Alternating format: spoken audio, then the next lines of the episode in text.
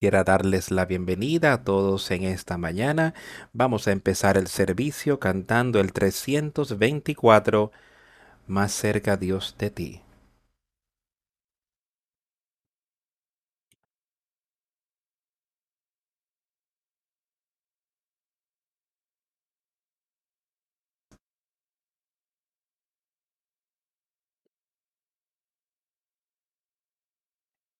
Más cerca Dios de ti. Más cerca de ti. Aún cuando haya sido una cruz que me resucitara,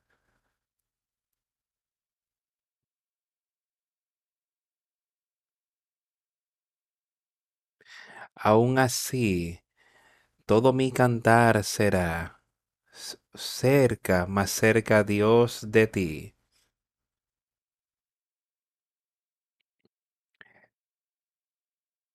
Más cerca mi Dios de ti. Más cerca de ti.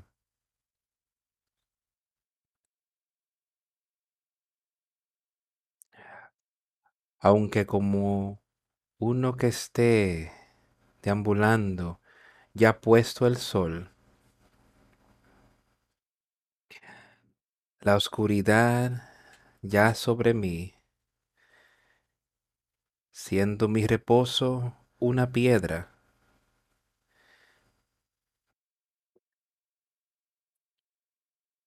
Y en mis sueños yo canto más cerca Dios de ti, más cerca Dios de ti, más cerca de ti.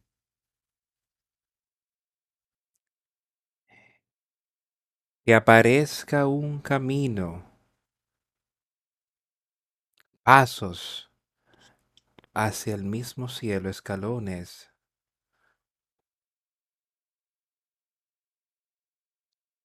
Todo lo que tú me envíes, dados en misericordia, ángeles, a llevarme más cerca, Dios, de ti. Más cerca, mi Dios, de ti. Más cerca de ti. Luego, cuando yo esté caminando hacia esa luz con tu alabanza, aún con todas mis pesares pedregosos, en Betel yo me levantaré. Así que te entrego mis ayes a ti, estando más cerca, oh mi Dios, de ti. Cerca, más cerca, mi Dios, de ti. Cerca de ti.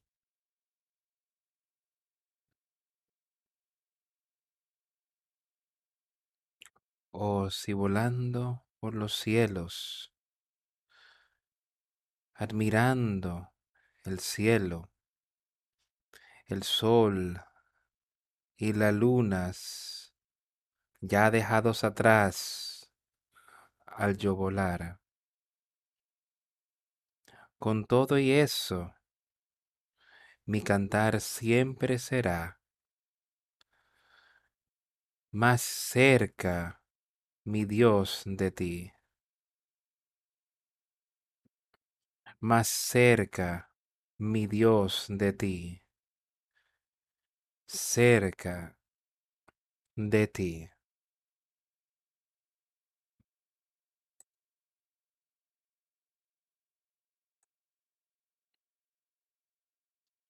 Todos podemos entender eso mientras más cerca caminamos de Él. Dice el Señor, acercaos a mí, yo me acerque a ustedes. Dice, resistir a Satanás y Él tiene que huir de ti. Así que pongamos nuestra fe y nuestra confianza en nuestro Señor y Salvador Jesucristo hoy mismo. Sus palabras están aquí mismo en este libro que hemos tenido la oportunidad de leer, hemos tenido la oportunidad de meditar en su palabra. Hemos tenido una oportunidad de meditar en las palabras que Él nos dio la semana pasada. Cómo podemos vernos alentar para que podemos, vamos mirar y estar seguros de que tenemos todo lo que necesitamos, estar seguros de que hemos tenido ese nuevo nacimiento ese nuevo espíritu prevaleciendo en nosotros hoy, el hombre viejo ya no más, habiéndose ido, nuestros pecados perdonados, nuestros pecados quitados, y siendo uno con Él y uno con su pueblo aquí en la tierra. Qué maravillosa oportunidad es, qué cosa maravillosa puede ser saber en nuestros corazones que hemos podido recibir estas cosas y podemos ver el poder de Dios obrando en nosotros, cómo Él puede superar, vencer a Satanás y cómo Él tiene que huir. Él no puede permanecer donde está el poder de Dios, Satanás tiene que huir. Él no puede permanecer. Así que démosle las gracias y démosle todo el crédito y todo el honor porque él vino y porque murió en esa cruz y como Él fue resucitado de regreso a la vida, podemos superar todas las cosas nosotros y podemos ver victoria en Jesús. ¿Qué queremos? Queremos victoria. Nadie quiere perder. Él ha, él ha venido aquí y Él murió para que esa victoria, eso es una promesa de Él de que todos aquellos que creen en Él, todos aquellos que invocan su nombre y todos aquellos que viven conforme a su vida aquí en la tierra, Él nos dejó un plan de lo que Él quisiera que hiciéramos. Puedes tener vida eterna. Así que pongamos nuestra fe y confianza ahí, no en el hombre, sino nuestra fe y confianza en Jesucristo. Y seamos uno con Él.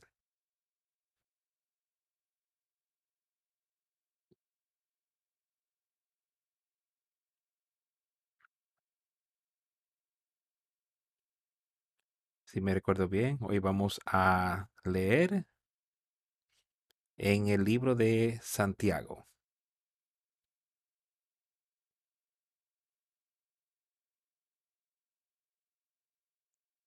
Vamos a empezar leyendo en el segundo capítulo de Santiago.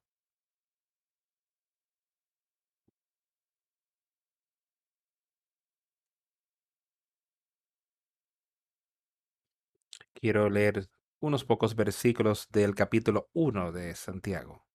Empezando en el versículo 26, dice, si alguno se cree religioso entre vosotros y no refrena su lengua, sino que engaña su corazón, la religión del tal es vana. La religión pura y sin mácula delante de Dios del Padre es esta, visitar a los huérfanos y a las viudas en sus tribulaciones y guardarse sin mancha del mundo. Quiero que escuchemos con algunas de estas cosas aquí y discutirlas y pensar en lo que él acaba de decir. Dice, si alguno entre ustedes se cree religioso, o sea, proclama ser que yo soy cristiano y puede contarte todo tipo de cosas, citarte las escrituras, hablar todo tipo de cosas, pero si esta persona carece de refrenar su propia lengua, si esta persona carece de la capacidad de mantener esa lengua domana, de que no sea una lengua engañosa y que no esté una, una lengua mentirosa u odiosa, una que maldiga, todas esas cosas, si esa persona no tiene poder sobre ello, y eso solo puede venir por Cristo Jesús, Él dice, sino que engaña su propio corazón, si no tiene ese poder, eh, la religión de este hombre es vana. Piensen eso podemos ver y quizás hasta esté en nosotros hoy que podríamos proclamar, sí, soy cristiano, hablamos de estas cosas la semana pasada también, pero aquí él dice que este hombre proclama estas cosas, parece ser un hombre religioso, Pero mira lo que está saliendo de su boca, de su mente, pasando por sus palabras y lo que él dice. Y no es justicia lo que sale de él. Él dice, su religión es vana. No hay nada aquí que no esté claro. Aquí no hay nada, ahí no hay nada que sea eterno, esto está claro. Continúa diciendo entonces, la religión pura y sin mácula delante de Dios el Padre es esta. O sea, estos son los atributos de un hombre que sí lo tiene. Dice, visitar a los huérfanos y a las viudas en sus tribulaciones, se preocupa por los demás. Y guardarse sin mancha del mundo. Ahí es donde esto nos aplica a cada uno de nosotros, que tenemos algo que hacer aquí. No es solo que hagamos las cosas mecánicamente y sigamos la vida aquí sin propósito, sino que tenemos algo de lo cual necesitamos de participar. Él dice que el hacer esa cosa, cuidar de otros, cuidando de ellos, ayudándolos en sus tribulaciones, dice entonces, guardarse sin mancha del mundo. Me parece que ese es lo mismo ahí que tú me escuchaste citar tantas veces, que Pablo dijo que él tiene que permanecer en este cuerpo, poner este cuerpo bajo sujeción, para que no sea que aun que después de haberle predicado a que él lo mismo no sea eliminado si él no mantiene este cuerpo bajo sujeción. Y eso es lo que Santiago le estaba diciendo a las personas de mantener aquellos que proclaman ser justos, aquellos que proclaman ser parte de la verdadera iglesia de Jesucristo, que se guarden sin mancha del mundo. Nada de lujuria, nada de perseguir las cosas del mundo, sino dejar que esa justicia del Espíritu Santo brillar y guiar y dirigirte, guiarte y dirigirte en todas las cosas. Eso es lo que Él pide que sea hecho en nosotros. Hermano mío, la fe de nuestro Señor Jesucristo. Hermanos míos, que vuestra fe en nuestro glorioso Señor Jesucristo sea sin acepción de persona. Dice, ustedes tienen esta cosa. Si lo tienen, si tienen la fe de nuestro Señor y el poder de Dios dentro de ustedes, Él dice, no mires al hombre con acepción de persona solo por lo que Él ha hecho aquí en la tierra. Él sigue dándoles un ejemplo de estas cosas. Y tenemos que tener mucho cuidado porque si en vuestra congregación entra un hombre con anillo de oro y con ropa espléndida, y también entra un pobre hombre con vestido andrajoso, y miráis con agrado al que trae la ropa espléndida, y le decís, siéntate tú aquí en buen lugar, y decís al pobre, estate tú allí de pie, o siéntate aquí debajo de mi estrado, ¿no hacéis distinciones entre vosotros mismos y venir a ser jueces con malos pensamientos? Está mirando la apariencia externa, es lo que dice aquí. No está mirando el interior, no está mirando cuál espíritu está dirigiendo a esta persona cuando, este hombre cuando entra. Es la apariencia externa a la que estamos prestando atención hoy. ¿Vemos esto como justicia o estamos viendo ese espíritu que está dentro del hombre?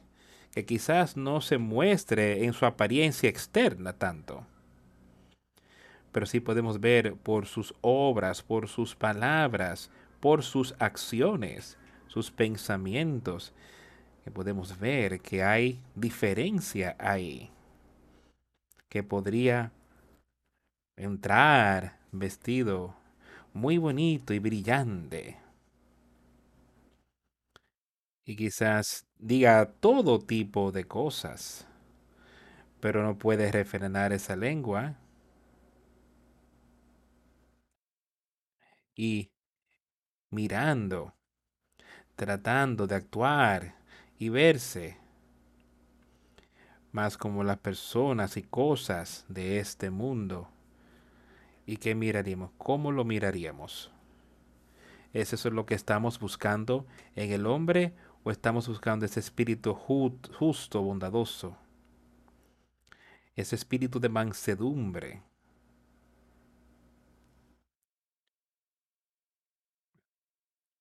No hacéis distinción entre vosotros mismos y venir a ser jueces con malos pensamientos. Hermanos míos amados, oíd, ¿no ha elegido Dios a los pobres de este mundo para que sean ricos en fe y herederos del reino que ha prometido a los que le aman?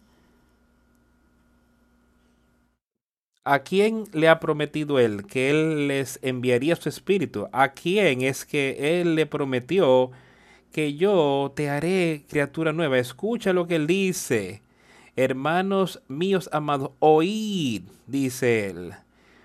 ¿No ha elegido Dios a los pobres de este mundo para que sean ricos en fe, aquellos que han puesto este mundo a un lado, aquellos que miran las cosas de este mundo como nada?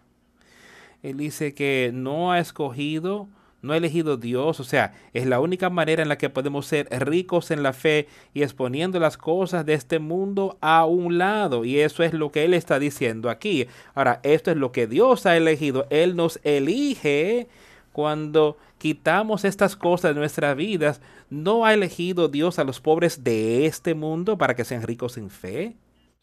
Y herederos del reino que ha prometido a los que le aman herederos al reino de Dios. A ellos que le aman en vez de amar las cosas de este mundo. Sabes que cuando leemos, parece que es cada domingo, estas cosas salen a relucir sobre el amar y dejar que las cosas de este mundo vengan y nos lleven. Pero esto es lo que el Señor en su servicio ha advertido una y otra vez a medida que leemos a través de este libro y nuestro Señor y Salvador también nos advirtió al respecto. Pero ustedes han despreciado al pobre, habéis afrentado al pobre, no os oprimen los ricos y son ellos los mismos que los arrastran a los tribunales, no blasfeman ellos el buen nombre que fue invocado sobre vosotros mirando y viendo a los de este mundo, incluso ellos miran, ese esos eran sus dioses. Y cualquier cosa que se los estorbaba, ellos querían destruirlo.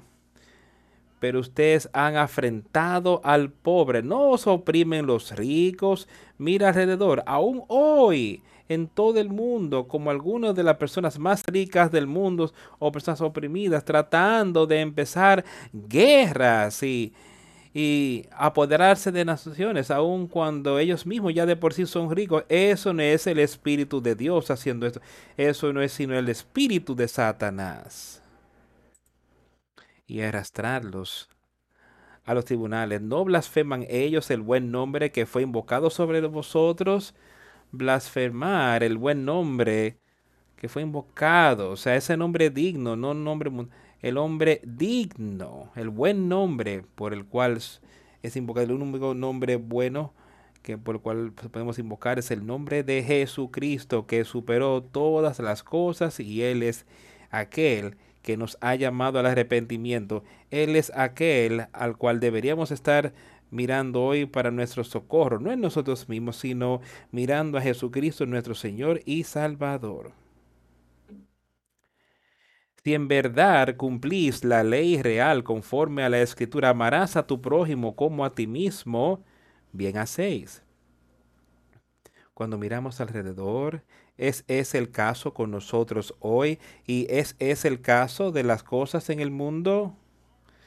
Estamos viendo a otro, estamos amando a nuestro prójimo, quien sea como a nosotros mismos. Y él dice, si hacéis eso, bien hacéis espiritualmente, pero la única manera en la que eso puede ocurrir es haciendo bien espiritualmente. Podemos, el hombre no puede tener ese tipo de amor por su propia naturaleza, pero su naturaleza su naturaleza es odiar a las personas. Su naturaleza es querer ejercer venganza. La naturaleza del hombre es queriendo tomar lo que otros podrían tener. Pero el Espíritu de Dios, esa naturaleza es diferente. Y tiene un gran amor allí.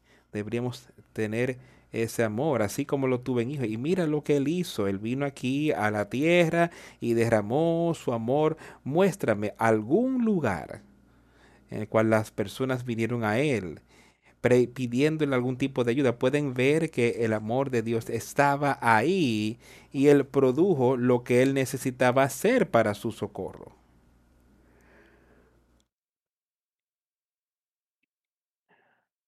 Pero si hacéis, porque si hacéis, pero quiere que guardar de toda la de, pero ofendir en un solo punto se hace culpable de todo. Tenemos que sujetarnos a Cristo en toda situación y en todo. Y sujetarnos. No sentir como que yo puedo escucharlo a él en esta parte, pero en esta otra está bien de que yo la viole. Eso nunca funcionará, mis amigos. Su ley es perfecta, la ley de la gracia es perfecta y es buena, no hay mal en ella, nada de mal, y debemos seguirla.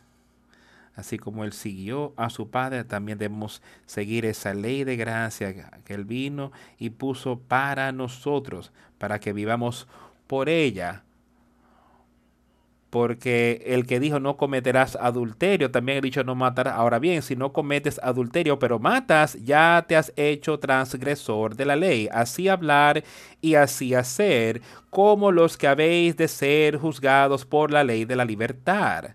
Porque juicio sin misericordia se hará con aquel que no hiciere misericordia, y la misericordia triunfa sobre el juicio.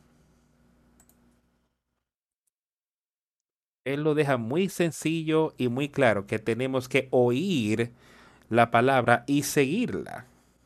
Dice ahí, en la ley lo dejo bien llano y sencillo sobre el vivir en adulterio, vivir así. Dice, si tú vas y tú no cometes esas cosas, pero sales y matas, dice, amas no matarás, no cometerás adulterio. Así que tenemos que alejarnos de todas estas cosas. Dice, no no mentirás, amarás al Señor tu Dios con todo tu corazón, mente, alma y fuerzas. Todas estas cosas, estos fueron mandamientos que el Señor dio. Amad a tu prójimo como a ti mismo. Estas fueron las cosas que él dijo. Esto es lo que Santiago les está trayendo. Estamos leyéndolo hoy día para que nosotros seamos recordados de esto y que tenemos que ser obedientes a toda su palabra, no solo es elegir partes de las cosas que nosotros entendemos, oh, esto es lo que podríamos optar aquí hoy. No, tenemos que participar de, participar de ella de manera completa. Entonces, ¿de qué, de qué, hermanos míos, de qué aprovechará si alguno dice que tiene fe y no tiene obras? ¿Podrá la fe salvarle? Quiero que escuchemos con cuidado estas cosas porque hay personas en el mundo de hoy que tratarán de decirte que tus obras no tienen nada que ver con tú siendo salvo. Pero quiero que escuches con cuidado lo que Santiago dice de estas cosas. Ahora, ¿de qué aprovechará? ¿Qué bien te hará a ti, hermanos míos? Si alguno dice que tiene fe, dice, yo soy parte de la iglesia, yo soy cristiano, estoy viviendo en cumplimiento. Eso es lo que le está diciendo aquí. Y no tiene obras, ¿podrá la fe salvarle? Y si uno, eh, si un hermano le dice, ah, perdón, me parece que salté un versículo. Y si un hermano o una hermana están desnudos y tienen necesidad del mantenimiento de cada día, él va a explicar aquí algunas de las cosas, de las preguntas que él acaba de hacer. Él dice que no tienen obras, dicen que tienen fe, pero que no tienen obras. Entonces, ¿puede esa fe salvarle? Si y si un hermano o una hermana están desnudos y si tiene necesidad de alimento y alguno le dice, id en paz, calentaos y saciaos, pero no les dais las cosas que son necesarias para el cuerpo, ¿de qué, de qué aprovecha? ¿Qué tan bueno les resultará a ellos?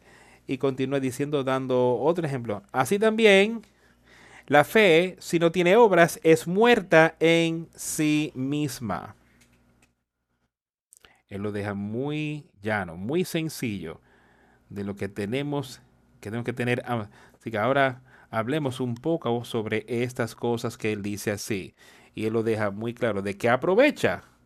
¿Qué ¿De qué aprovecha en eso? Si un hombre dice que tiene fe, pero no tiene obras, si tú tienes la fe apropiada y correcta para poder recibir el nuevo nacimiento, entonces eso es lo que requiere. Si tú tienes ese nuevo nacimiento, tú tendrás las obras. Tú no puedes tener ese nuevo nacimiento y recibir el Espíritu Santo sin tener las obras que van, que conlleva. Es posible que este nuevo, dice que, este dice que este nuevo nacimiento te hace, el viejo hombre ya se ha desvanecido. Hay nuevas obras en ti. Aquellas obras antiguas las obras de Satanás han sido quitadas. Si las obras de Satanás todavía están ahí, entonces el nuevo nacimiento no está. Es así de sencillo, mis amigos. Él dice aquí, entonces si un hermano o una hermana están desnudos y tienen necesidad del pan de cada día, vamos al Señor y le decimos, nuestros pecados están desnudos, estamos expuestos, nosotros necesitamos su ayuda, tenemos fe en Él. Él dice, yo soy el redentor. Yo he venido aquí a la tierra para perdonarte tus pecados, para quitar tus pecados. Yo morí sobre esa, cruz para que eso aconteciese. Ahora, si el hermano o la hermana van a él, es tú o yo vamos a ser hermano, y realmente nos arrepentimos y le decimos, tú necesitas eso pero Él no nos da ese Espíritu Santo, podemos continuar en la fe. ¿Será nuestra fe lo suficientemente fuerte, fuerte para salvarnos? Para nada.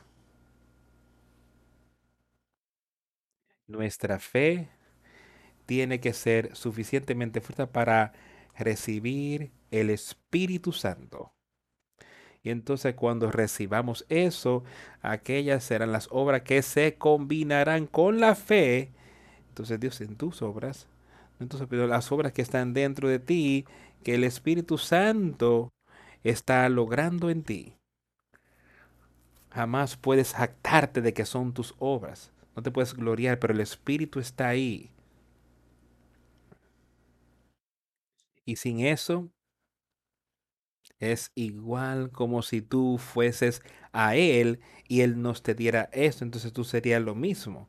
De, eso es que Él está hablando. Él dice que un hermano o una hermana se acerca a ti, quizás necesiten cosas y tú no se las das, tú solo le dices, ve y vete, tú estarás bien y no les das nada para ayudarlos. Entonces la misma persona. No ha, misma, no ha habido cambio. Dice que están, sean destituidos dice que esto no es de beneficio para ellos. al menos que Él nos dé ese Espíritu Santo, podemos decir todo tipo de cosas y hablar todo tipo de cosas con nuestra lengua. Pero si no tenemos ese nuevo nacimiento, Él no nos beneficia a nosotros. Aún así, si la fe no tiene obras, está muerta en sí misma. Y otra vez, quiero dejar bien claro de dónde vienen estas palabras. La fe, podemos tener esa fe, podemos conocer a Jesucristo y tener fe en que Él es nuestro Salvador. Y cuando nos arrepentimos de verdad, y Él entonces nos da ese nuevo espíritu, entonces estamos vivos. Esa fe está viva, no está muerta. Está viva. Tú tienes ese nuevo nacimiento, tú has sido sanado, has sido hecho nuevo por el Espíritu Santo, tú no estás muerto.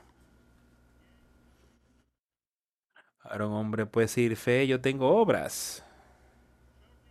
Muéstrame tu fe sin tus obras y yo te mostraré mi fe por mis obras. ¿Cómo tú realmente piensa en esto un momento? ¿Cómo tú puedes mostrar cuán fuerte es tu fe si no tienes obras para respaldarlas? ¿Cómo tú puedes mostrar eso? Quiero que pienses en eso un poquito. Cuando alguien dice eso solo por fe, solo por tú tener fe, no es por tus obras, para nada. ¿Cómo puede tu fe ser una fe verdadera en Jesucristo? ¿Cómo puede estar ahí sin las obras? Yo quiero que tú pienses en eso. Si tú has nacido de nuevo, tú tienes suficiente fe para recibir eso. Ese nuevo espíritu está dentro de ti. Va a lograr esas obras. Va a estar ahí. Tú estarás vivo. Yo quiero que tú recuerdes eso. Piensa en eso. Él dice, yo te sanaré, yo te avivaré. No hay nada muerto sobre él todo es vida.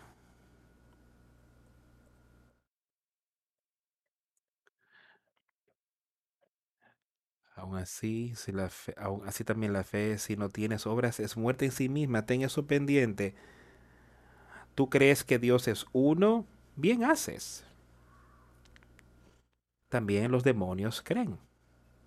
Escucha lo que él dijo ahí. Y tiemblan. Mas quieres saber, hombre vano, que la fe sin obras es muerta? ¿Tú crees que Dios es uno? Puedes creer eso y puedes tener fe en eso. dice, bien haces. Y también él viene y dice que también los demonios creen y tiemblan.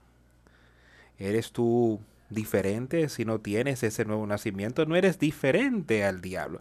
Tú sigues en esa misma condición. Los demonios también creen y tiemblan. Le tienen miedo. Más, ¿quieres saber, hombre vano? Y en nuestra manera que somos interesados en nosotros mismos, de que la fe sin obras es muerta. Él lo, menciona otra vez. Él quiere que realmente entendamos lo que él está diciendo. ¿No fue justificado por las obras Abraham, nuestro padre? Quiero que pensemos en lo que ocurrió ahí con Abraham. Él fue justificado por las obras que hizo.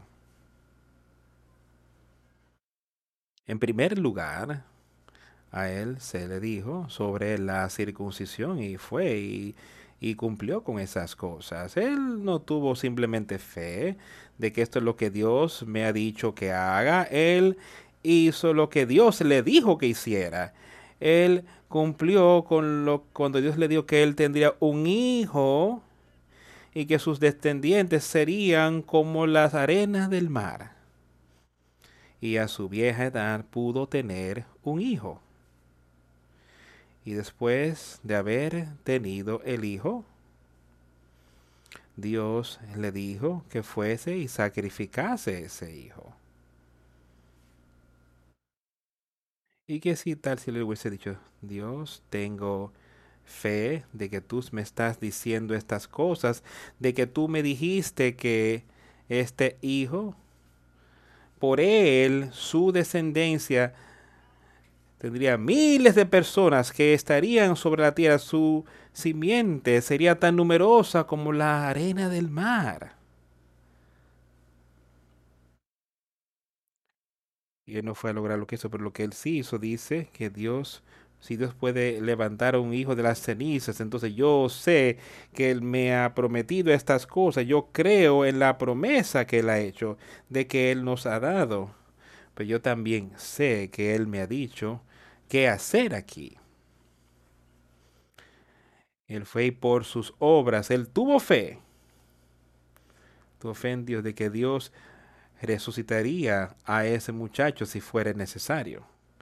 Él dice, mis obras deben mostrar lo que es mi fe. Y él cumplió todo el camino. Fue al monte y construyó el altar y preparó a su hija, acostó a su hijo, puso la leña debajo y empezó a mover la cuchilla para matar a su hijo. y el ángel lo detuvo. Esta fue la fe que él tenía, pero estas fueron las obras que él estaba logrando junto con esa fe.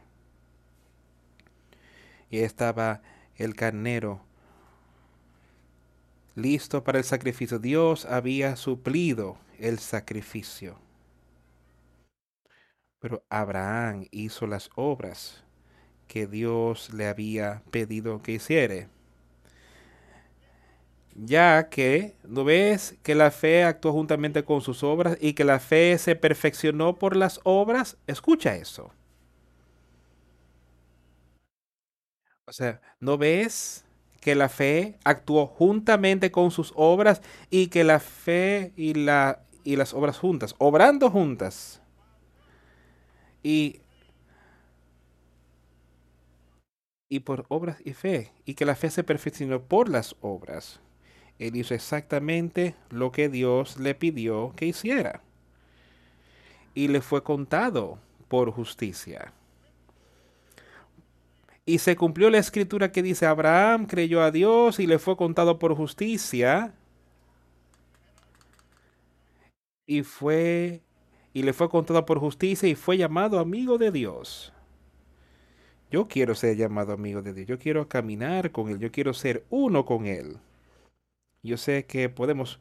¿Ves entonces cómo vosotros veis pues que el hombre es justificado por las obras y no solamente por la fe. Estas son las verdades de Dios, amigos míos. Y si no creemos estas cosas, tú dices, bueno, esto no está bien.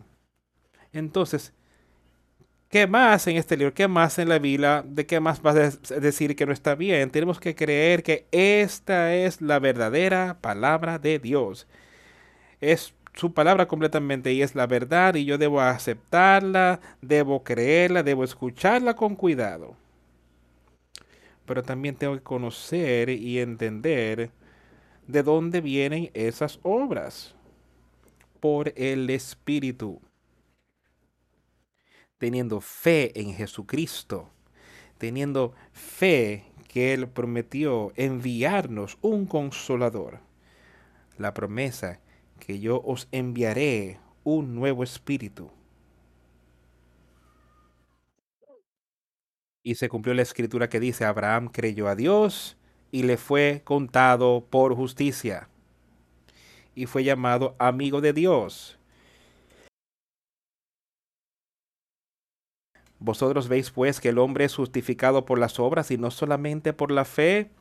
Asimismo también Raab la ramera no fue justificada por obras cuando recibió a los mensajeros y los envió por otro camino.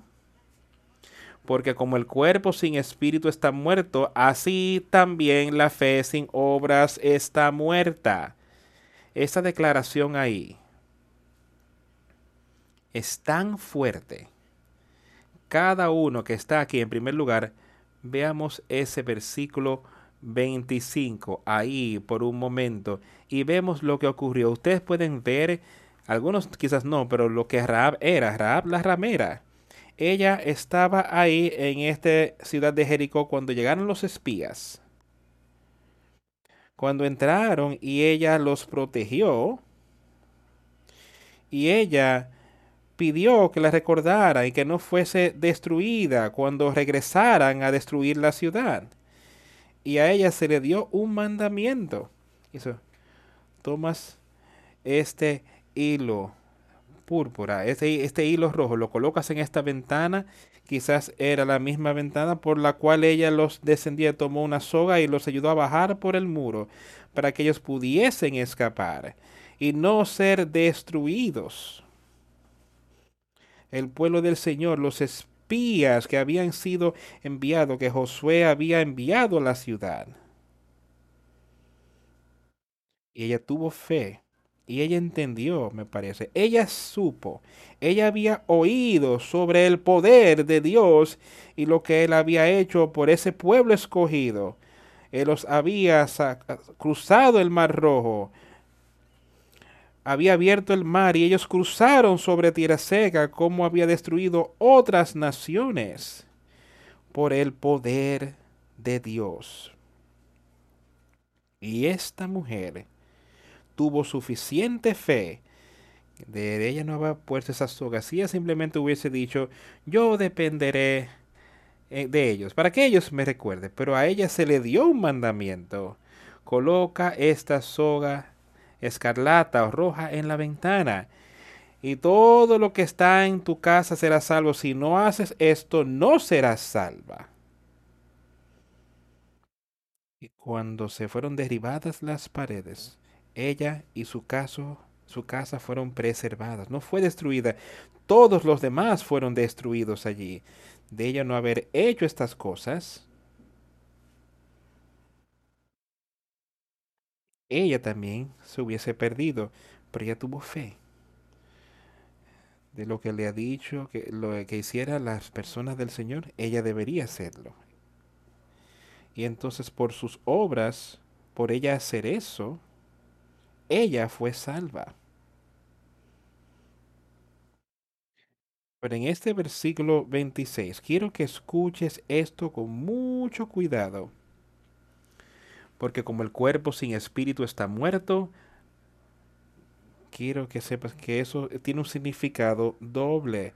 Primeramente, quiero que todos entendamos que este cuerpo, sin el Espíritu Santo dentro, está muerto espiritualmente. Nacimos en esa condición porque este cuerpo sin el Espíritu, sin el Espíritu Santo adentro estamos muertos.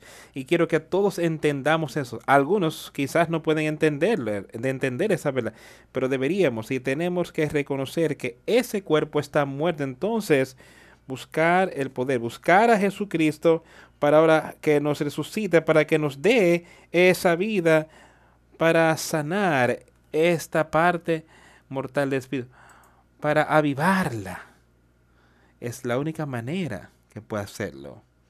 Pero quiero que todos aquí pensemos en la parte natural. Me parece que todos los que están aquí, que pueden discernir cosas naturales, podrán saber que si el espíritu de la vida sale del cuerpo, está muerto. Entendemos cuán muerto es eso. Eso es final, eso es permanente. No hay nada más que se pueda hacer cuando ese espíritu de vida haya salido del cuerpo, ya está muerto. ¿Entendemos todos eso? Que no hay nada que se pueda hacer. Y esto es lo que Santiago está diciendo. Él dice, si ese cuerpo que tú tienes, yo quiero que tú lo compares. Dice, tú sabes que ese espíritu ha salido, ese espíritu de vida ha salido, ya está muerto. Ahora, él dice, de esta manera, la fe sin obras está muerta también.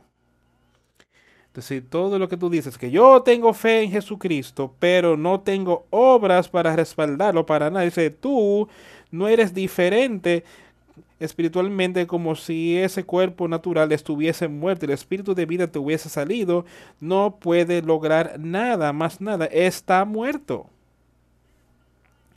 no le queda vida. Y eso es lo que le está diciendo, de que está bien, esa parte espiritual, si todo lo que está diciendo es que yo solo tengo fe en Jesucristo, pero no tengo obras para nada, mis obras no respaldan esto, entonces son obras mundanas que estoy haciendo. Yo sigo lleno de pecado, sigo lleno de lujuria. Y dice, tú eres, tú estás igual de muerto. Dice, Sí, yo creo en Jesús, yo creo en todo tipo de cosas de esta, pero si no hay obras ahí, tú estás muerto. Tú estás perdido. Tú ves lo que es su palabra y cuál seria es para nosotros entender eso, que nosotros tenemos que tener fe, sí. Tanta fe que nos arrepentimos de nuestros pecados y tanta fe que Él nos daría al Espíritu Santo. Y tanta fe que sus obras de lograr buenas obras en nosotros, su Espíritu logrando eso en nosotros, no tus obras. Sino estad vivos, sed despertar, ser avivados. Hermanos míos, no os hagáis maestros muchos de vosotros, sabiendo que recibiremos mayor condenación, porque todos ofendemos muchas veces. Si alguno no ofende en palabra, este es varón perfecto, capaz también de refrenar todo el cuerpo. Ahora él nos va a contar sobre esa lengua. Y yo sé que es un miembro que no se puede domar en nosotros y solamente hay una manera vamos a ir leyendo y después quizás volvamos y discutamos alguna cosa, pero quiero que escuchen con cuidado lo que él está diciendo sobre, él dice que nosotros ofendemos muchas veces, si alguno no ofende en palabra, este es varón perfecto, capaz también de refrenar todo el cuerpo. He aquí nosotros podemos freno en la boca de los caballos para que nos obedezcan y dirigimos así todo su cuerpo. Mirad también las naves aunque tan grandes y llevadas de impetuosos vientos, son gobernadas con un muy pequeño timón, por donde el que las gobierna quiere. Así también, la lengua es un miembro pequeño, pero se jacta de grandes cosas. He aquí, cuán grande bosque enciende un pequeño fuego. Y la lengua es un fuego, un mundo de maldad. La lengua está puesta entre nuestros miembros y contamina todo el cuerpo. Inflama la rueda de la creación y ella misma es inflamada por el infierno.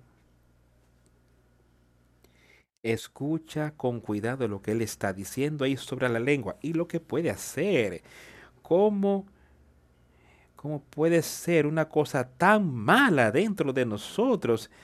Dice, hace un poquito leímos que el hombre que puede refrenar su lengua y que deja que el Espíritu de Dios tome control de él y mantiene esa lengua domada, que es varón perfecto. Pero ahora nos está diciendo aquí que si nosotros no dejamos que las obras, que el Espíritu de Dios dome esa lengua, Él nos dice, estas cosas son imposibles. Leamos un poquito más. Porque cada, porque toda naturaleza de bestias y de aves y de serpientes y de seres del mar se dome, ha sido domada por la naturaleza humana, pero ningún hombre puede domar la lengua, que es un mal que no puede ser refrenado, llena de veneno mortal. Con ella bendecimos al Dios y Padre, y con ella maldecimos a los hombres que están hechos a la semejanza de Dios. De la misma boca proceden bendición y maldición. Hermanos míos, esto no debe ser así. ¿Acaso alguna fuente hecha por una misma abertura agua hecha por una misma abertura, agua dulce amarga. Escucha todas estas cosas de las que él está hablando, de la lengua. Y yo creo que cada uno de nosotros que está aquí puede ver que hay ocasiones en las que esa lengua que deberíamos haberla refrenado, deberíamos haber utilizado el poder del Espíritu Santo para refrenar esa lengua. Piensa en Jesucristo cuando él estaba ahí, lo estaban acusando de todo tipo de cosas. Y él, el Espíritu refrenó esa lengua, donde él no les maldijo mientras lo clavaban a la cruz y demás. El Espíritu Santo pudo refrenar esa lengua. Y después otros. Cuando Jesús estaba ahí, cuando le trajeron a María, o a la, a la mujer que había sido atrapada en adulterio y querían que él dijera algo para acusarlo de blasfemia. Y mientras estaban ahí de manera continua preguntándole, ¿qué tú harías sobre esto? Él refrenó su lengua. Él se agachó y escribía con su dedo en tierra. Se puso de pie más adelante y los miró y les dijo, aquel de ustedes que esté sin pecado, que tire la primera piedra. Y se volvió a agachar, refrenando su lengua otra vez, esperando en el Padre. Así fue que el Señor dio el ejemplo. Pero él continúa y dice, como esa lengua, ahora esa lengua puede destruirnos. Él dice que es un fuego. Dice que es tanto así que la lengua es un pequeño miembro en nuestro cuerpo y se jacta de grandes cosas. Puede hacer todo tipo de proclamaciones y puede proclamar de todo.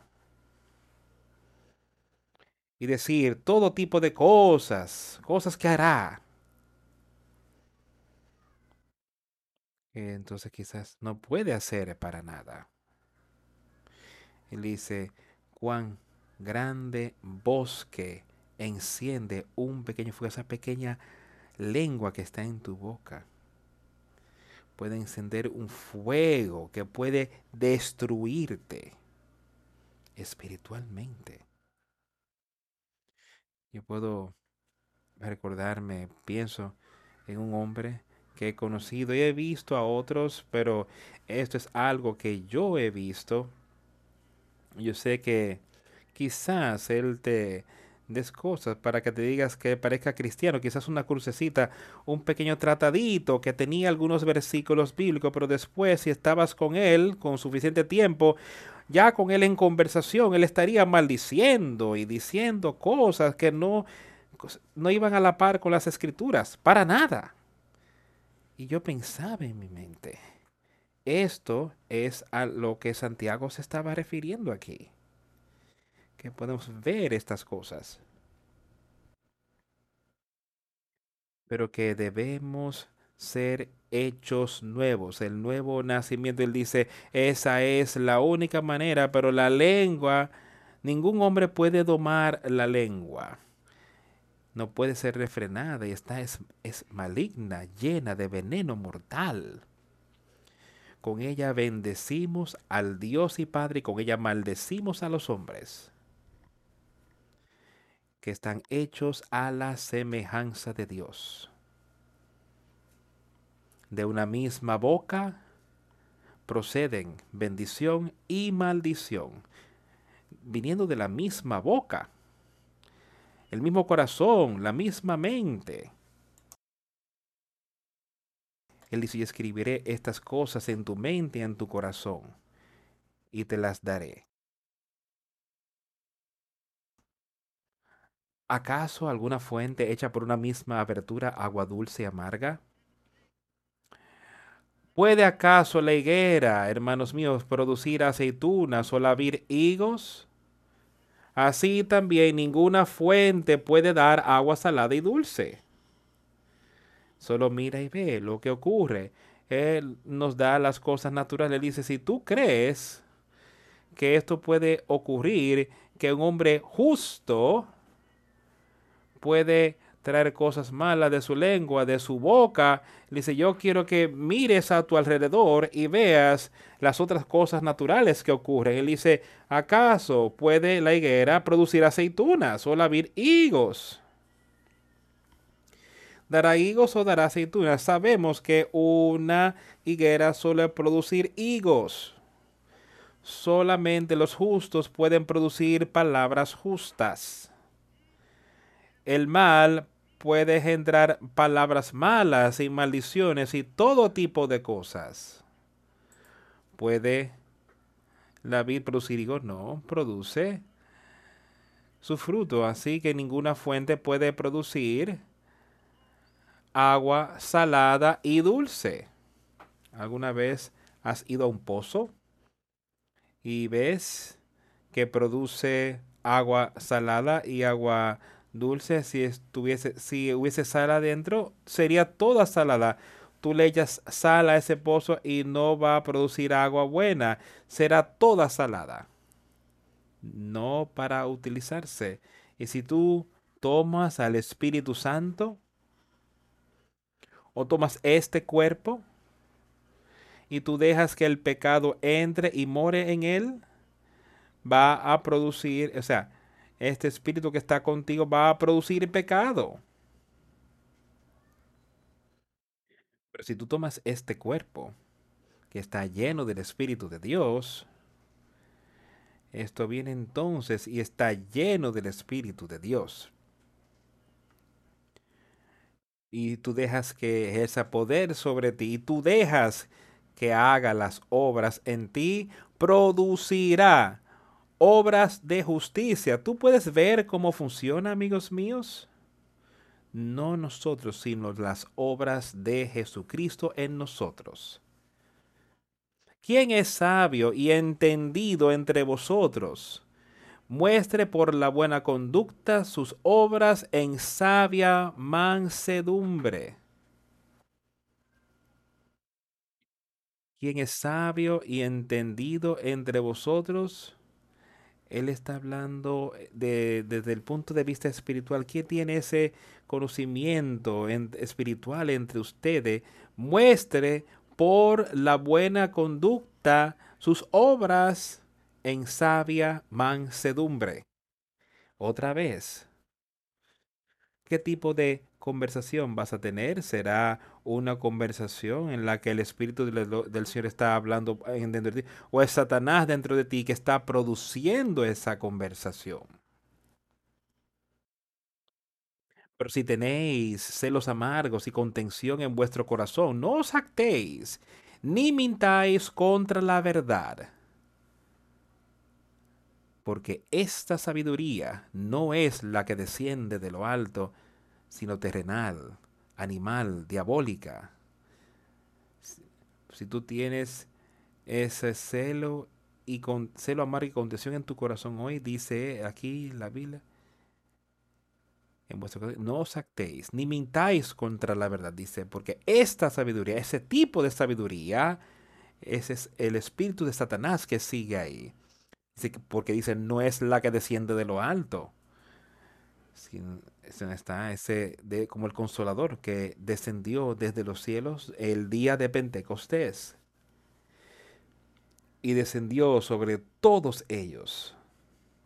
Y entonces pudieron, pudieron hablar las maravillosas palabras de vida. Esa fue esa nueva lengua que tuvieron allá. Ese no fue el espíritu de Satanás en esta nueva Eso fue lo que descendió de los cielos.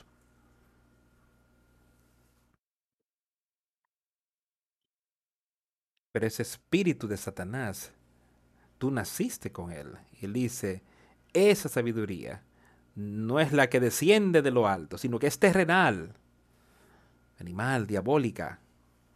Porque donde hay celos y contención, allí hay perturbación y toda obra perversa.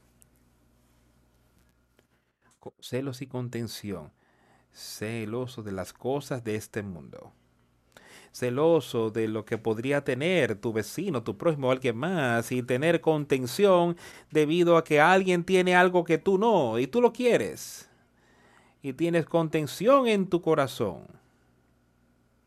Dice, eso no es sino confusión y obras malas. Y mira en el mundo hoy cómo es prevaleciente y cómo está malvado y todo lo que está ocurriendo en el mundo, que el Señor no está complacido de y que el Señor no es parte de, porque donde hay celos y contención, allí hay perturbación y toda obra perversa. Ahora escucha lo que dice, pero la sabiduría que es de lo alto es primeramente pura la sabiduría que es de lo alto, la sabiduría que viene de Dios el Padre, es pura. No hay pecado en ella, no hay injusticia en ella, es pura. Después pacífica. Dice, yo os enviaré paz. Pacífica nos da esa paz espiritual que sabemos que tenemos vida eterna en nosotros. Benigna llena de misericordia, amable y de buenos frutos, sin incertidumbre ni hipocresía.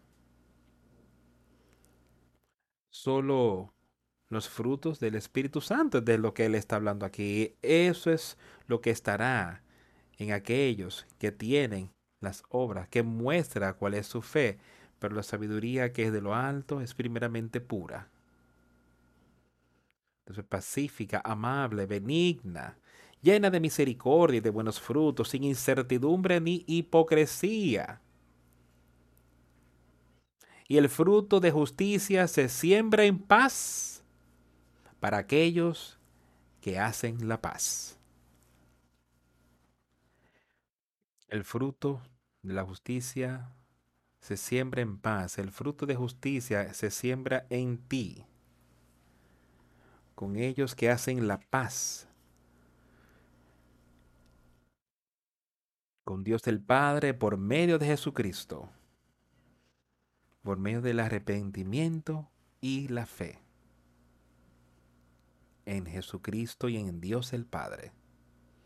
Entonces, el fruto de justicia os será dado a nosotros en ese nuevo nacimiento.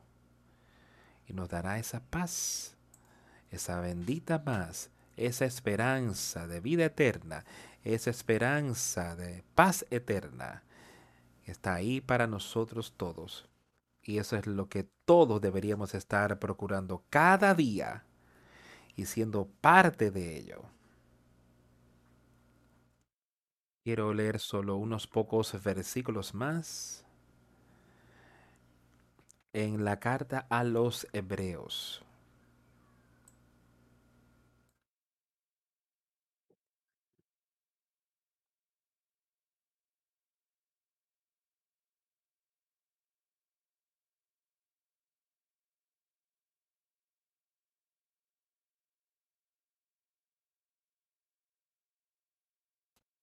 Vamos a empezar leyendo eh, en el versículo 17 del capítulo 10 de Hebreos.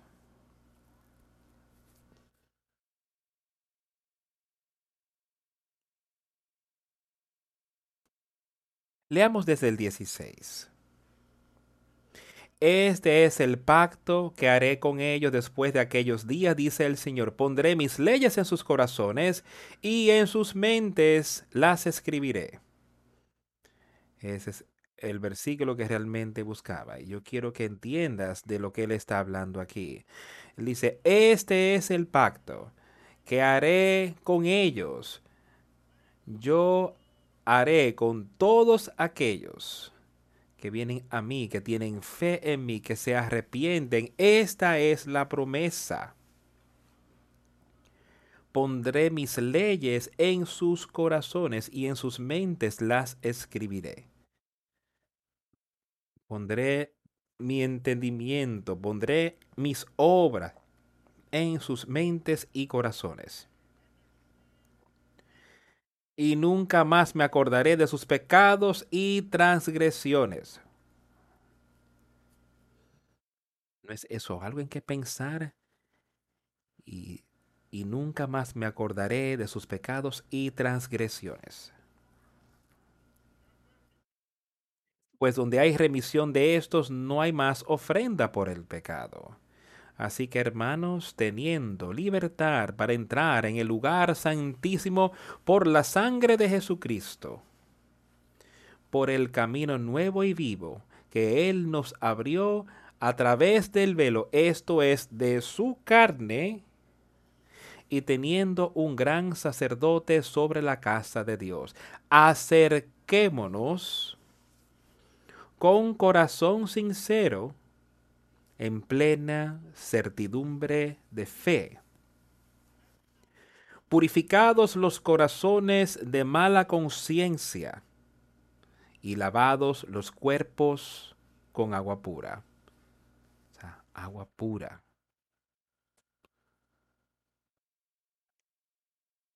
Acerquémonos con corazón, acuérdémonos que nuestros pecados y iniquidad, dice, yo no me acordaré más de sus pecados y transgresiones, fueron quitadas. Y él dice, Así que hermanos, teniendo libertad, ahora tenemos la libertad para entrar en ese reino. Sí, podemos tener libertad y ser osados con el Espíritu Santo. Por una manera nueva de vivir este nuevo hombre que ha sido nacido en nuestro, que hemos aceptado esto y ahora Él está haciendo esa nueva obra que Él había consagrado para nosotros. Él ha hecho el camino. Yo pondré mis leyes en sus corazones y en sus mentes las escribiré.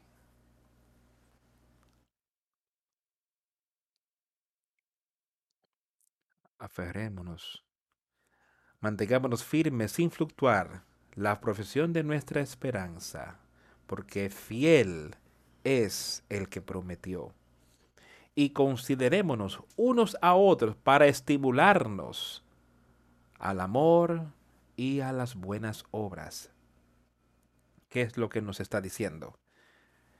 Mantengamos firmes, sin fluctuar la profesión, lo que estamos haciendo, esta fe que estamos profesando, de que tenemos fe en Jesucristo, sin fluctuar, sin titubear en lo absoluto. ¿Y qué hace esto cuando no fluctuamos, no titubeamos? Muestra por nuestras obras, por lo que estamos haciendo, que nuestra fe es fuerte. Mantengamos firme sin fluctuar la profesión de nuestra esperanza, porque fiel es el que prometió. Y yo sé que Él nos ha prometido estas cosas. Él es fiel. Y considerémonos unos a otros para estimularnos al amor y a las buenas obras. Dejemos que ese Espíritu de Dios provoque en nosotros, estimule, nos enseñe, que se comunique con nosotros, que nos comunique aquel amor de Dios, de lo que Él ha hecho por nosotros, lo que el amor de Jesucristo hizo cuando Él vino aquí a la tierra y volvió a estar a la diestra de Dios el Padre. Y Él dice, aquí, aquí por un tiempo, hasta que estén llenos del poder de lo alto para que puedan haber recibido el poder de Dios. Dice, reciban eso. A buenas obras. Que seamos recordados que tenemos que tener fe, tenemos que arrepentirnos tenemos que pedir. Tenemos que recibir. Y cuando recibamos esto, ese nuevo nacimiento, que vienen y se juntan, son, se unen, están casados, ser uno.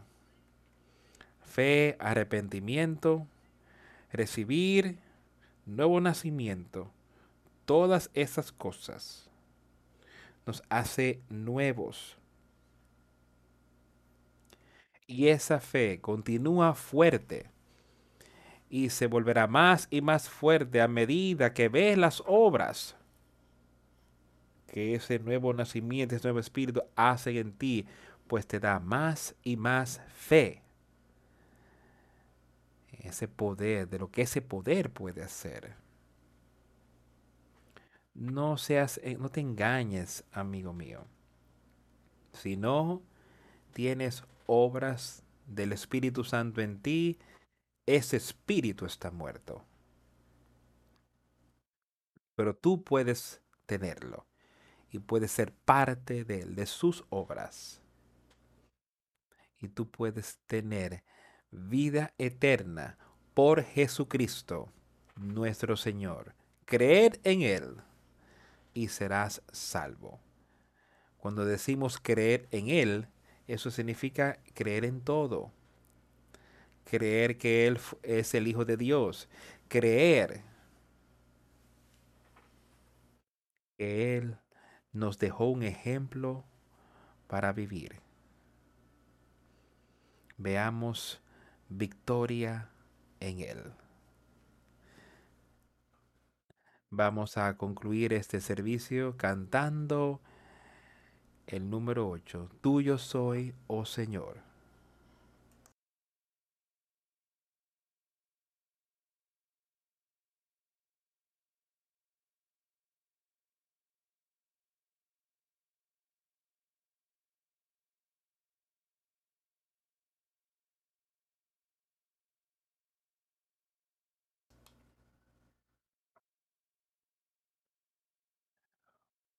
Tuyo soy, oh Señor. He oído tu voz. Y me contó de tu amor por mí. Pero yo anhelo levantarme en los brazos de fe y ser acercado más a ti. Acércame más, más cerca de ti, bendito Señor, a la cruz donde tú moriste. Acércame más, más cerca, más cerca, bendito Señor, a la cruz donde tú moriste.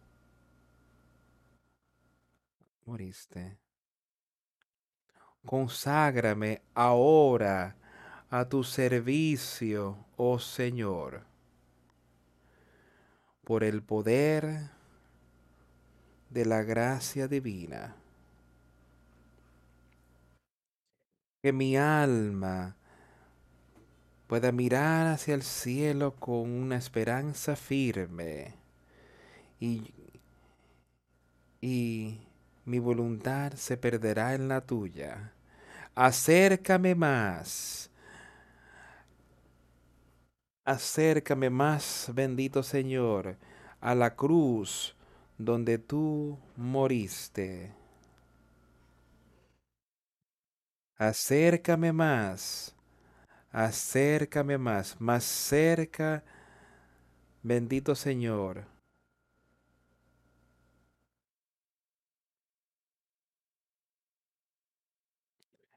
A tu lado, en ese lugar precioso.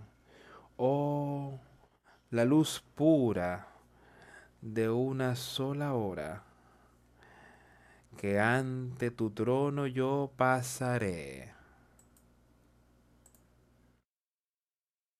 Cuando me arrodille en oración y esté contigo, oh Señor, y tenga comunión contigo como si soy tu amigo. Acércame más, acércame más, más cerca, bendito Señor, hasta la cruz donde tú moriste. Acércame más, más cerca, más cerca, bendito Señor.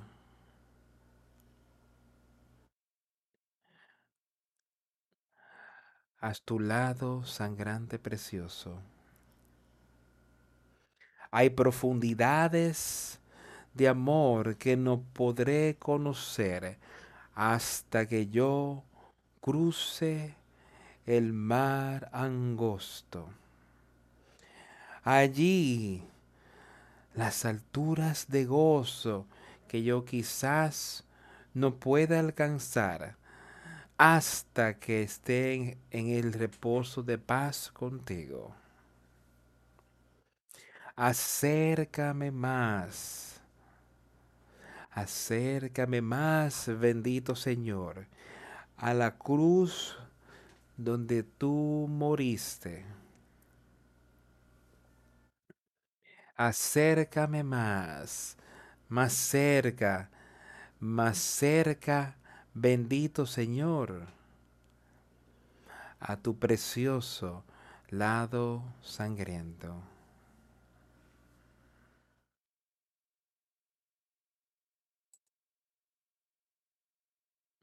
Acércanos más. Y lo seguimos diciendo, él dice, entonces en esa primera parte él dice, yo soy tuyo, Señor, yo he escuchado tu voz. Y me contó sobre tu amor para mí. Hemos escuchado esto verdaderamente y somos, estamos, sabemos verdaderamente y podemos decir que Él es nuestro bendito Salvador, pero todos deberíamos estar preguntándole hoy. Al principio del servicio me parece que yo lo mencioné, al acercarnos más, acercaos a Él y Él se acercará a nosotros. Existir a Satanás y Él tendrá que huir. Acércame más, más cerca, bendito Señor.